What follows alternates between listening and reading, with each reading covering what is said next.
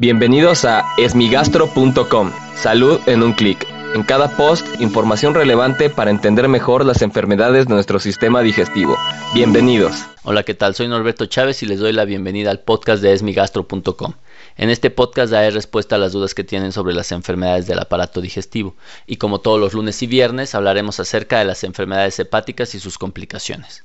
En esta ocasión la pregunta me la enviaron al canal de YouTube que tenemos para pacientes con cirrosis y la duda que tienen es acerca de un medicamento que seguramente las personas que tienen cirrosis hepática conocen muy bien, que es la lactulosa.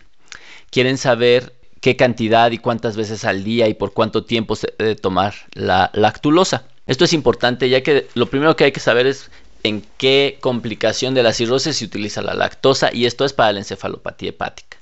Su mecanismo de acción es modificar la flora eh, del intestino, del colon, favorecer las evacuaciones y de esta manera evitar que se produzcan sustancias tóxicas como el amonio y que éstas lleguen al cerebro.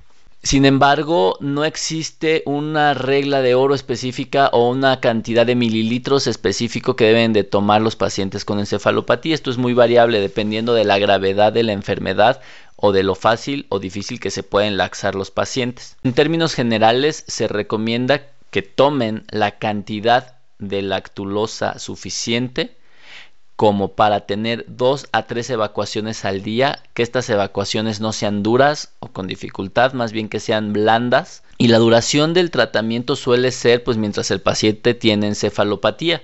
La gran mayoría de los pacientes con cirrosis permanecen con encefalopatía casi todo el tiempo. Sin embargo, algunos de ellos se pueden compensar, es decir, mejorar de su enfermedad hepática y revertir moderada o totalmente la encefalopatía requiriendo o menos dosis tal vez o menos medicamentos y de esta manera el tratamiento no se tendría que administrar pues todo el tiempo únicamente en los episodios de encefalopatía aguda. Pero bueno, la recomendación general es que el paciente debe de tomarlo de manera constante si es que ya ha tenido encefalopatía porque es muy lábil este paciente, puede presentar cuadros recurrentes de encefalopatía incluso con tratamiento. Entonces, bajo esas circunstancias no se recomienda hacer modificaciones en la suspensión o no de este medicamento. Esto lo debe de, de platicar con su médico, con su hepatólogo.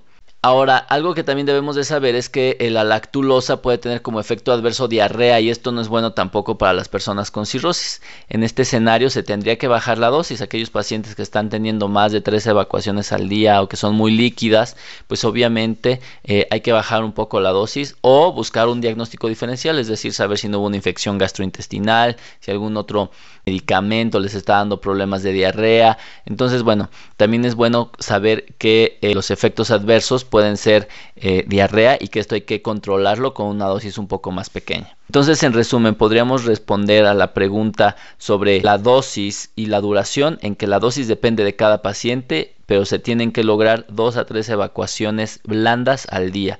Y la duración casi siempre será de por vida, sin embargo, depende de las condiciones particulares de cada paciente. Muchas gracias a las personas que se han suscrito al canal de YouTube. Los invito a que revisen nuestro canal de YouTube y a que escuchen los otros episodios del podcast. Si es que tienen alguna duda que no haya sido respondida, los invito a que revisen www.esmigastro.com en donde pueden encontrar el formulario a través del cual pueden enviarnos su pregunta. Gracias por haber escuchado este post. Si la información les fue útil, compártanla. Hagamos que más gente esté informada. Los esperamos en el próximo podcast.